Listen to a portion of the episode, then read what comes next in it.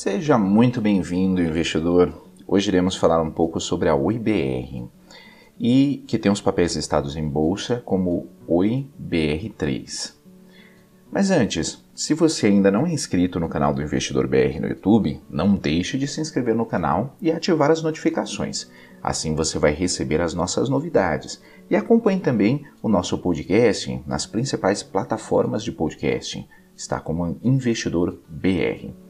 Voltando à informação relevante sobre a OIBR, conforme eh, noticiado no portal Sun Research, Oi eh, Highlight faz proposta vinculante para a compra de torres por um bilhão de reais. A Oi, que está de recuperação judicial, comunicou ao mercado neste sábado, 18 de junho de 2020, que recebeu proposta vinculante da Highlight Brasil para a compra da unidade produtiva isolada de torres por um bilhão de reais.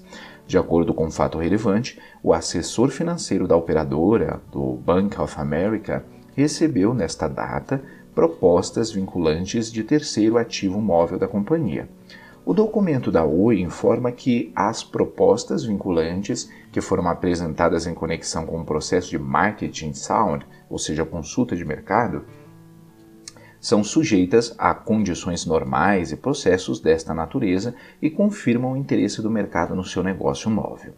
A Highlight Brasil é um fornecedor independente de soluções de infraestrutura para o setor de telecomunicações.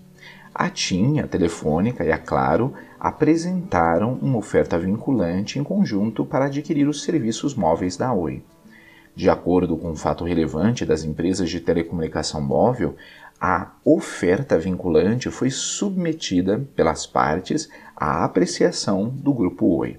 A proposta é sujeita a condições, especialmente a seleção de ofertantes como o primeiro pro proponente, o que permite que as operadoras tenham direito de cobrir melhor entre os demais lances apresentados no processo competitivo de vendas do negócio.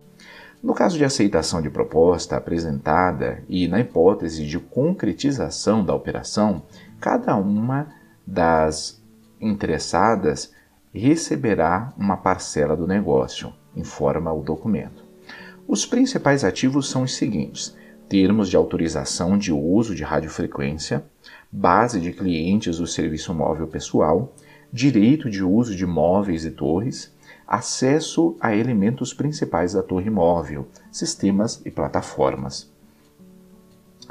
No começo da semana, o Conselho de Administração, CDA, da operadora da TIM, Telecom Itália, aprovou o plano de aquisição dos ativos móveis da Oi.